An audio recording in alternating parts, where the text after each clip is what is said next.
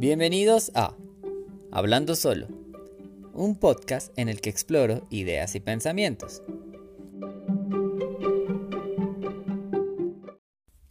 Bienvenidos al episodio número 15 de Hablando Solo. En esta oportunidad vamos a conversar un poco acerca de la mirada. Un tema que a mí me llama mucho la atención más o menos desde cuando tenía esa edad. Para mí una acción tan sencilla como mirar a otra persona puede implicar muchísimas cosas. Ya sea desde que volteamos los ojos, desde que miramos a alguien fijamente, o incluso cuando vemos a alguien con el rabillo del ojo, del ladito. Pero bueno, no les voy a contar mucho más. Vamos a ello. El post. Cuando los ojos te exponen el alma de tu compañero. Desde que tenía como 14 años, he pensado que la mirada puede decir y hacer mucho más de lo que le solemos dar crédito. Recuerdo que una vez hablé de ese tema con un chico que me gustaba mucho, pero que sabía que él no me veía con los mismos ojos con los que yo lo veía a él. Recuerdo que hablamos sobre lo mucho que puede enamorar una forma de mirar. Como uno puede leer lo que piensa el otro si se le queda viendo fijo a los ojos. De todo lo que te pierdes mientras los abres y los cierras.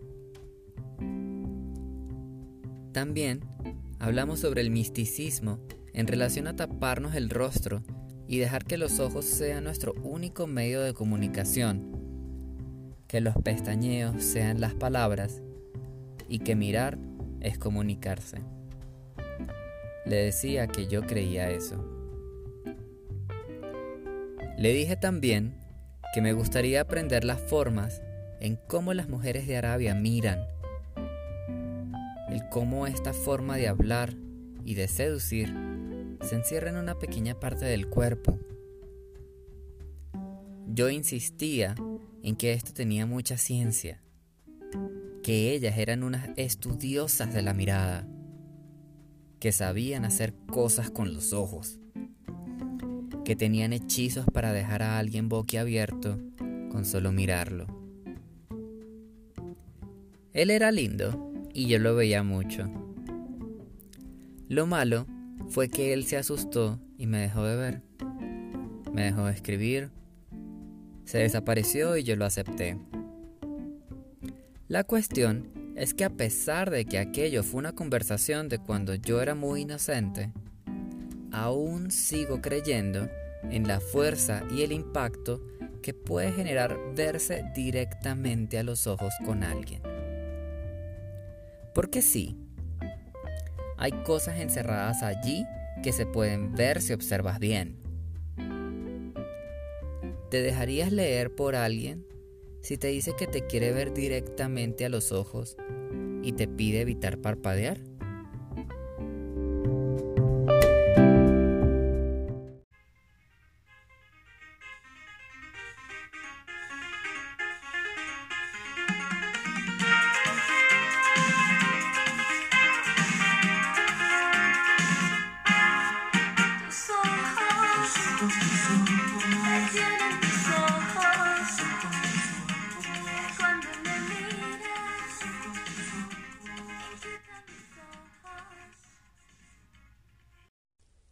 Tus ojos, tus ojos, tus ojos, ¿qué tienen tus ojos?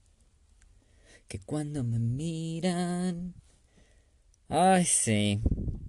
Diviana, chico, ¿te acuerdas? Mm. Que yo creo que para uno que, que creció en la Venezuela de, los noventas, pues resultaba como imposible escaparle a este merengue, que estaba cantando al comienzo, que era todo inocentón, ¿no? Que ponían en todas las fiestas. Eso era algo impelable, era como que las escuchabas desde las fiestas que estaban en el colegio hasta en las bodas. Es como algo muy tradicional, ¿no? De, de uno. Pero sí. Fíjate que cuando pienso en la mirada, esta canción se me cruza de repente en la cabeza. Como eh, es inevitable. Tus ojos es una canción que uno lo, une quizás como con su niñez, como con, con el baile inocente que uno, que uno tenía y que podía hacer, ¿no? En que podías decir, sí, yo bailo, bailo merengue. Pero bueno, todo para que vean que sí, que la cuestión con la mirada viene desde chiquito. La referenciación. Es que uno viene acá bien documentado, ¿no? Uno viene con una bibliografía que yo me traigo, que yo me traigo como cuaderno de primaria con letra inentendible. Aquí sí, es que no escribiera muy bonito cuando era pequeño, pero bueno. Hay estas excepciones. Pero bueno, en fin, yo me voy a lanzar directamente al agua. Ustedes, los que me están escuchando, ¿nunca han pensado en la mirada de las mujeres de Arabia? ¿Mm? Sí, pues desde pequeño yo he tenido este tipo de referencias por televisión y por películas. A las mujeres que usaban el niqab. Este es el atuendo que cubre los rostros y también el cuerpo, pero que deja únicamente expuesta la, la parte de los ojos. No más. Y comencé yo a pensar, desde pequeño, en las formas que existirían para enamorar a alguien que te gusta, cuando todo tu cuerpo está escondido, cuando incluso la ropa no tiene color, que todo es uniforme entre el mismo género, en este caso pues las mujeres. Pensaba entonces en el poder de la mirada, en lo mucho que te pueden transmitir los ojos, en las referencias que yo iba encontrando en todos lados, como que la mirada es la puerta del alma, y que a través de los ojos puedes ver los miedos más profundos del otro. Incluso ese refrán, ¿sabes? El, de todo entra por los ojos. Eso te lo dicen cuando uno quiere enamorar a alguien, ¿no? O cuando uno se siente feo, o cuando uno tiene que mejorar de alguna manera. No, es que todo entra por los ojos. Pero sí. Si te pones a analizar, hay muchas pero muchas referencias en la cultura pop, ¿no? Hacia los ojos.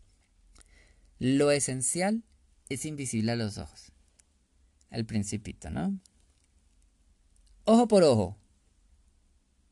Ah, eh, pues yo me acuerdo de ojo por ojo no solamente tanto por la cuestión de, de la reciprocidad o de la venganza, sino por Juana Mani de las Juanas. Cosas de la vida. Ojos que no ven. El refrán de la infidelidad. Pero bueno, la importancia del ver, de conectar, de la observación. Fíjese que se inmiscuye por todos lados. Y yo me puse la tarea también, cuando yo era chiquitico, de hacer la parte investigativa. De comprobar por mí mismo qué tanto me podían decir los ojos de alguien más. Y dicho y hecho, porque ajá, cuando yo salía a conocer a alguien, tú sabes, tipo romántico, así, una citica de chicuelo, de esas donde uno va a comer helado, así, a hablar un rato con la placeta, o en el centro comercial, que entonces todo era más fancy. Pues yo me las daba de intento, tú sabes, unos intentos desde chiquito y crece así y se quedó así. Pero, con las personas que me llamaban la atención, yo les decía para quedarnos viendo y ver si yo les podía leer el alma. decirle que yo estaba sintiendo a ver si yo les podía adivinar lo que ellos estaban eh, como experimentando por dentro y que si yo llegaba a ver algo, pues yo les decía. Si yo veía que algo los tenía inquietos, yo les iba a decir. Tú sabes, todo un mini Walter Mercado, ¿no? A mí lo que me faltaba básicamente era como llevar unos anillos grandes y besarlos así al final de, de cada lectura después de que yo hubiese terminado mi dictamen sobre lo que, entre comillas, vi en sus ojos. Pero sí, o sea, mira que como estrategia de conquista, a pesar de todo, esto funcionaba, o sea, esto, esto tenía su ciencia y sí furulaba. A la gente, como que le gustaba, pienso yo, yo creo que todavía, le gustaba que uno se detuviera solo a verlos a los ojos, sin decir nada. Les gustaba como esa contención también de no besarse, sino de verse a los ojos, de ser sincero. Había sí, cierta inquietud por parte de algunos. Como que te veían un ratico y luego ya no te querían ver más. O sea, como que miraban hacia abajo, como que se tapaban la carita, como que decían cualquier cosa, cambiaban el tema. Yo asumía, claro, siempre, que esto era que ocultaban algo. Claro, recuerda que mi frase, mi punchline era, veámonos a los ojos y yo quiero ver lo que hay dentro de tu alma. Entonces, si el man me quitaba la mirada encima, cuando estábamos en el proceso de, yo decía, este man está ocultando algo. Eso era lo que yo pensaba, era lo que asumía siempre. Y bueno, también supongo que generaba cierta incomodidad, ¿no? Decirles esto. Tú estás ocultando algo. Pero claro, yo la pegaba. Pero a ver la, la situación. Ajá, ya va.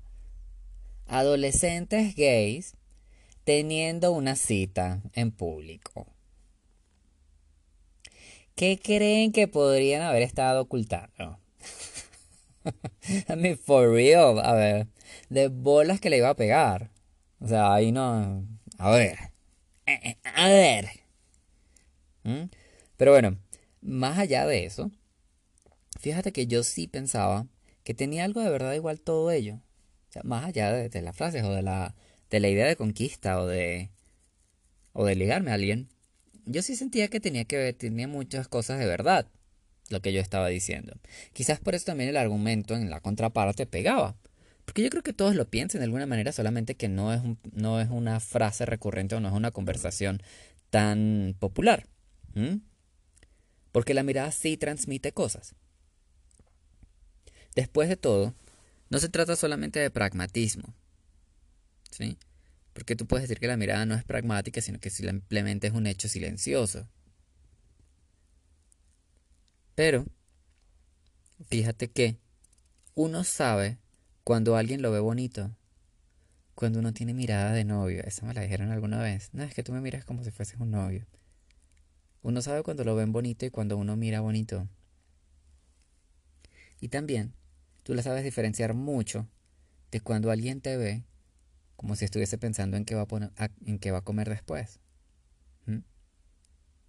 Uno lo sabe. No te puedo decir a ciencia cierta qué, qué aspectos uno analiza de la mirada del otro, pero uno lo sabe. La mirada puede ser ese puente también, donde dos se encuentran y hace que caminen los dos hacia el centro. Dime si tú, después de escuchar esa frase, esa imagen que te acabo de poner en la mente, no estás recordando cómo veías o te veía alguien en específico. ¿Cierto que sí? Hmm. Te la repito así como para, para que te entre así por el oído y te suene en el corazón y en el cerebro. La mirada puede ser ese puente donde dos se encuentran y hace que caminen los dos hacia el centro. Fíjate que la mirada y el recuerdo de miradas pasadas son algo que permanecen en la memoria. El cómo tú ves a otros o incluso el cómo te vieron son hechos que a nosotros nos importan. Eso no es algo que pasa por debajo de la mesa. Eso es algo que muchas veces incluso nos marca. La mirada puede generar impacto, puede generar marcas, puede generar cicatrices. Es parte de lo que somos, es parte de, de, cierta sensibilidad o de vulnerabilidad, no lo sé.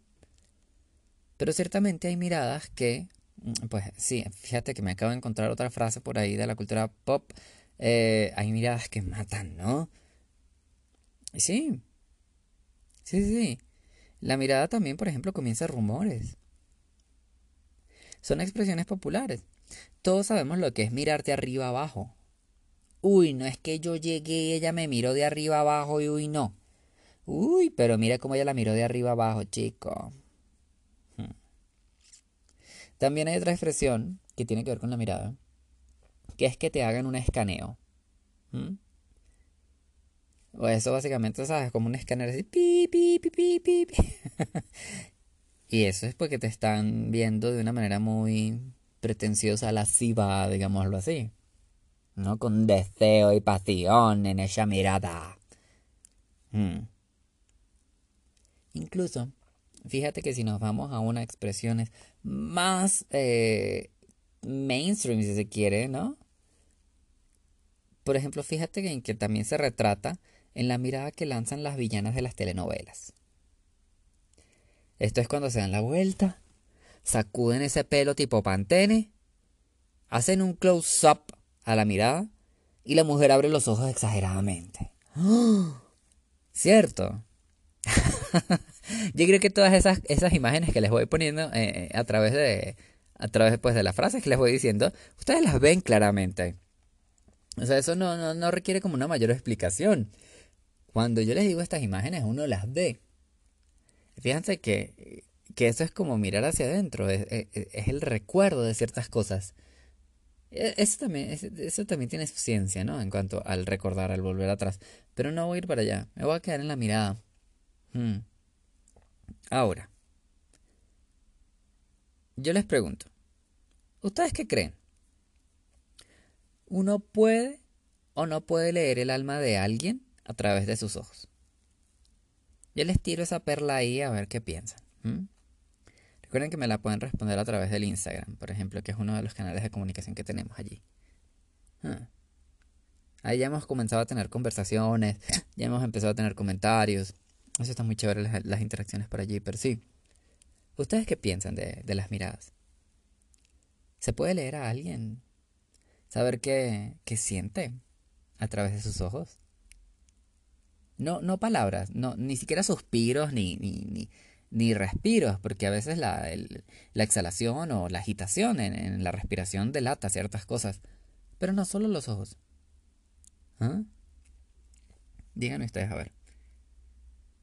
Pero bueno, volvemos a la cuestión de la mirada de las mujeres de Arabia, que las había comentado antes, a esa fuerza abrasadora que se libera a través de la mirada,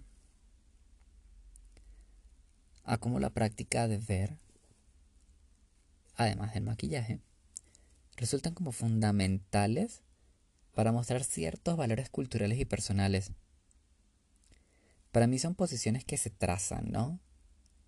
O sea, es un standing, yo elijo también verte de esta manera por, por algo. Son emociones.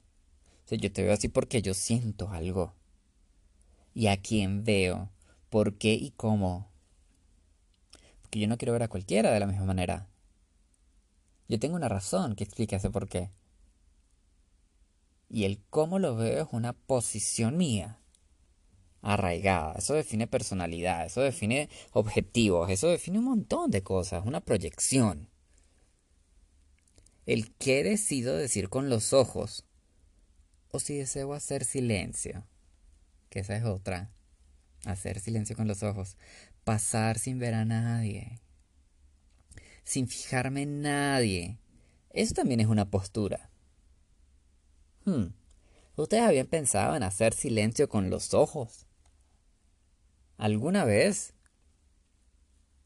Yo creo que no, porque no es una expresión y ni siquiera es una figura que haya sido construida antes, o bueno, no la conozco, yo solo estoy elucubrando. Pero no creo que sea una figura tan popular siquiera de, hacer silencio con los ojos, de... Y es algo que existe, o sea, si nos lo ponemos a pensar tal como los, los he venido explicando, por donde los he venido llevando de mi ladito así en la conversación, pues sí, uno puede hacer silencio con los ojos, uno puede quedarse callado, uno puede omitir opinión. Y uno puede hacer saber que uno está quedándose callado, con una mirada. Una mirada de no voy a decir nada. ¿Cierto? Fíjate que a veces eso, eso puede ser una tensión. ¿ah? Claro, el mismo pestañear, que me lo decía en el post, el pestañeo pueden ser las palabras. Y si yo decido no pestañear, decidió no hablar. Fíjate que eso también me recuerda un poquito a las guerras estas de miradas. Ves que uno podía tener de niño de quién pestañaba primero, quién perdía. Es una tensión de miradas, de ver. Hmm. Y el que pestañeaba primero perdía, era más frágil, era más débil. El primero que hablara. Yo decido que no hablemos, la ley del hielo, el que habla primero es el que pierde. Asociaciones que se trazan muy fácilmente, ¿no? Pero sí. Incluso fíjate que otra, otro ejemplo que se me viene ahorita a la mente de, miradas es también, por ejemplo, los gatos. Fíjate que hay muchas personas que, pues debido a que los gatos no pueden hablar, pero miran mucho y miran muy fijamente, la gente se pregunta mucho qué significan las miradas de los gatos. Incluso yo tengo un diccionario de gato humano. Es muy cómico, lo sacó Larousse. Pero sí. La rosa en francés. Pues eso me dijeron, pero sí. Eh, y dice, por ejemplo, el diccionario, que, eh, y explica, hay una parte nada más de las miradas. Dice que cuando un gato te mira fijamente y tiene la pupila súper delgadita, ¿saben? Que es como una linecita vertical, el gato está muy atento y no te tiene confianza.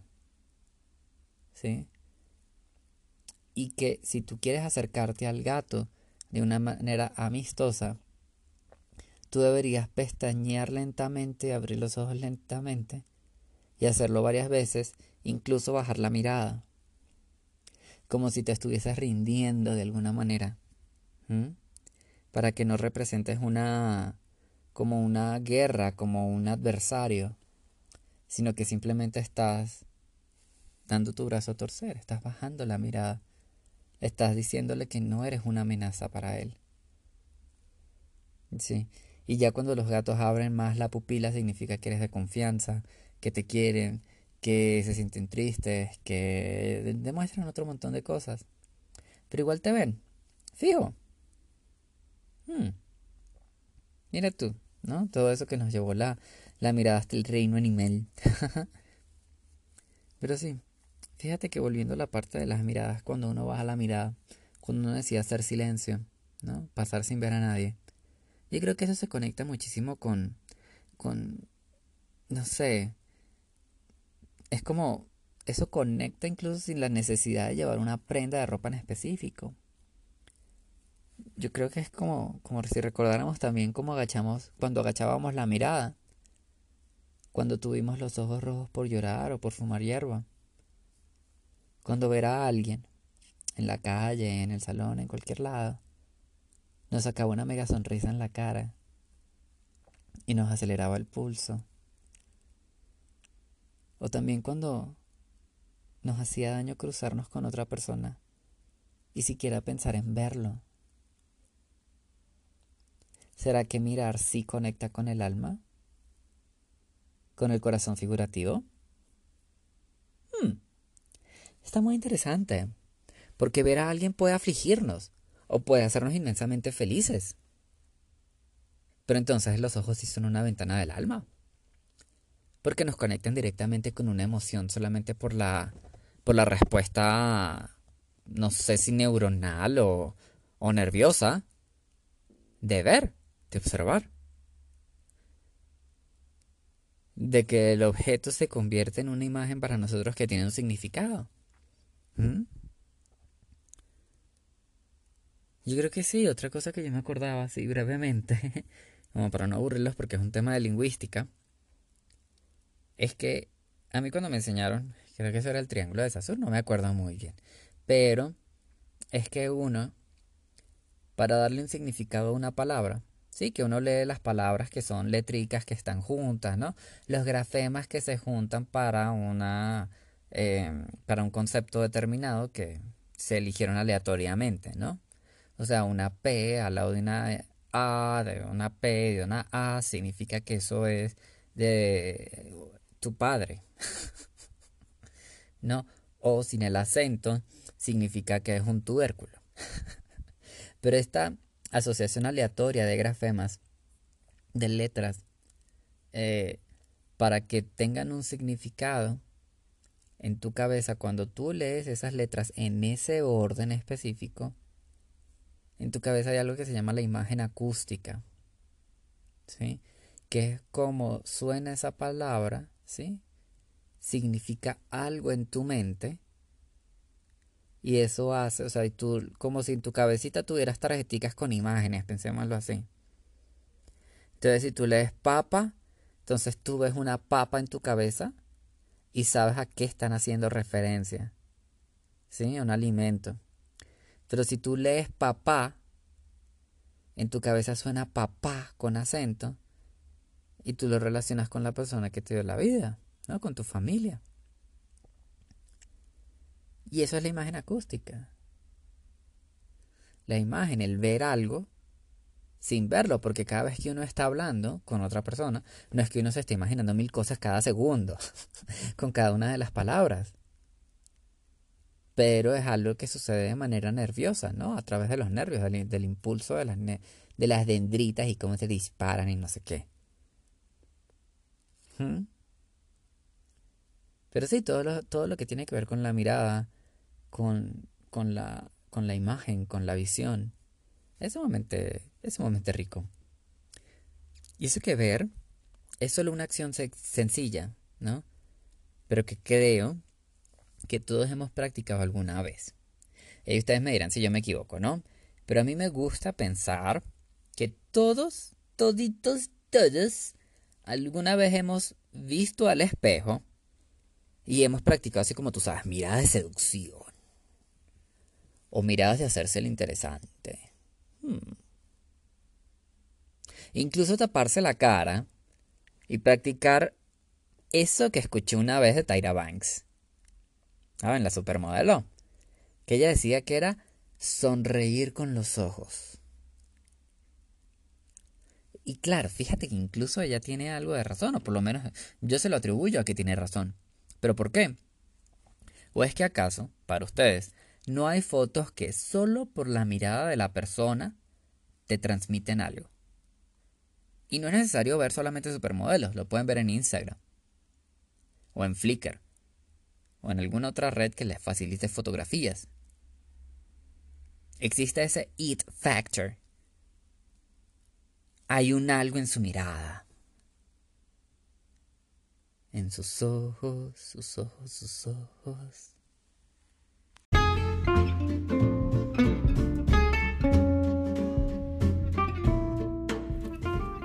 Muchas gracias por escuchar otro episodio de Hablando Solo. Que en esta oportunidad pues discutimos muchísimo acerca de, la mirada, de todo lo que desde chiquito eh, para mí significó como la mirada de, unas mujeres que solamente tenían una pequeña abertura en la cara que era para ver eh, y que a través de eso podían conquistar a alguien o yo claro lo imaginaba siempre desde la parte romántica ojo no pero pero sí. Y como también para mí significaba poder conocer a alguien. Tener un espacio de privacidad, de intimidad. Porque eso no es fácil, ¿no? Cuando uno está chiquito, o sea, ponerle 15, 16, 17 años. Ah, pues no sé, yo que era inocente, así todo rosa, ¿no? Pero. Pero conocer a alguien y tener intimidad era algo muy fuerte, no era algo sencillo y ver a los ojos a alguien, quedándose callados los dos, eso es intimidad. Eso no se hace con todo el mundo. O por lo menos tú le puedes poner muchísimas intenciones, ¿no? Tú podrías simplemente estar jugando. Pero yo creo que ver a alguien de una manera así. Y lo pueden practicar, practíquenlo con alguien que les guste. Intenten levantarse a alguien así. Jueguen un ratico con sus parejas si ya las tienen. Quédense viéndose a los ojos sin decir nada. Y dile, díganle, que quieren adivinar qué están sintiendo a través de su mirada, solamente mirándolo a los ojos. A ver qué pasa. A ver si ustedes ven algo. A ver si les, les funciona la técnica de seducción. Pero sí, diviértanse un rato también con eso. Eso es bonito es chévere poderlo vivir con alguien. Y bueno, eh, eso yo creo que todo por el día de hoy. Les agradezco, ¿verdad? Infinitas gracias a todos. También porque me han comenzado a seguir un poco a través de, Instagram. Eh, y bueno, allí también vamos con el, con el proceso de los hablando juntos, de cada uno de estos encuentros que se están dando los domingos, eh, aproximadamente como a las 2 de la tarde, es como el, el, promedio hora Bogotá que tenemos. Y han salido bastante chéveres. El último que tuvimos fue con Lou, Lou Rotzel, que hablamos acerca de la tristeza. Fue un tema súper interesante porque se fue hacia los lados de, de la música, de ciertos géneros como el jazz, como el blues, y cuántas cosas pueden transmitir, ¿no? Incluso los boleros o, cierto tipo de rock, incluso las baladas también van por allí. Eh, de cómo la tristeza, incluso hablamos del vallenato, imagínate tú, y de cómo la tristeza se, se puede no solamente transmitir, sino fundirse dentro del género y ser parte de él. Pero sí, les recomiendo también esos envíos que quedan almacenados en nuestro Instagram, en la parte de IGTV, en nuestro canal de IGTV. Recuerden que es Hablando Solo Podcast. Y eh, allí lo pueden disfrutar, lo pueden ver, van a quedar almacenados. Son programas de una hora aproximadamente. Eh, y bueno, sí, eh, son bastante entretenidos. Ahorita viene otro este domingo que es sobre el autoconocerse. Entonces ya verán que vamos colocando algunas citas que tratan sobre esto a lo largo de la historia y cómo la visión sobre el, conocerse a sí mismo va cambiando, ¿no? La percepción, dependiendo también de los puntos de vista. Otra, otro anuncio que, que tenía que por allí, que más que todo es un recordatorio, es que si se suscriban, si todavía no están suscritos, a través de la plataforma donde nos estén escuchando, eh, ya sea en Spotify, en Apple Podcast, en Google Podcast, o también a través de, eh, ya estamos disponibles también en eh, Radio Public, uh, Podcast. allí también nos pueden encontrar. Entonces se pueden suscribir a cualquiera de estas plataformas que tenemos allí o a través de Anchor, que es la herramienta que nos permite llegar a ustedes, que nos permite todo el proceso de producción para la distribución, para la después la distribución del material a todas las plataformas de escucha que les nombré. Y bueno, no, no es más. Les agradezco mucho por formar parte de la audiencia de Hablando Solo. Y eh, espero que tengan una muy bonita noche, una muy bonita madrugada, una muy bonita tarde y un muy bonito día, dependiendo de la hora en la que estén escuchando este podcast.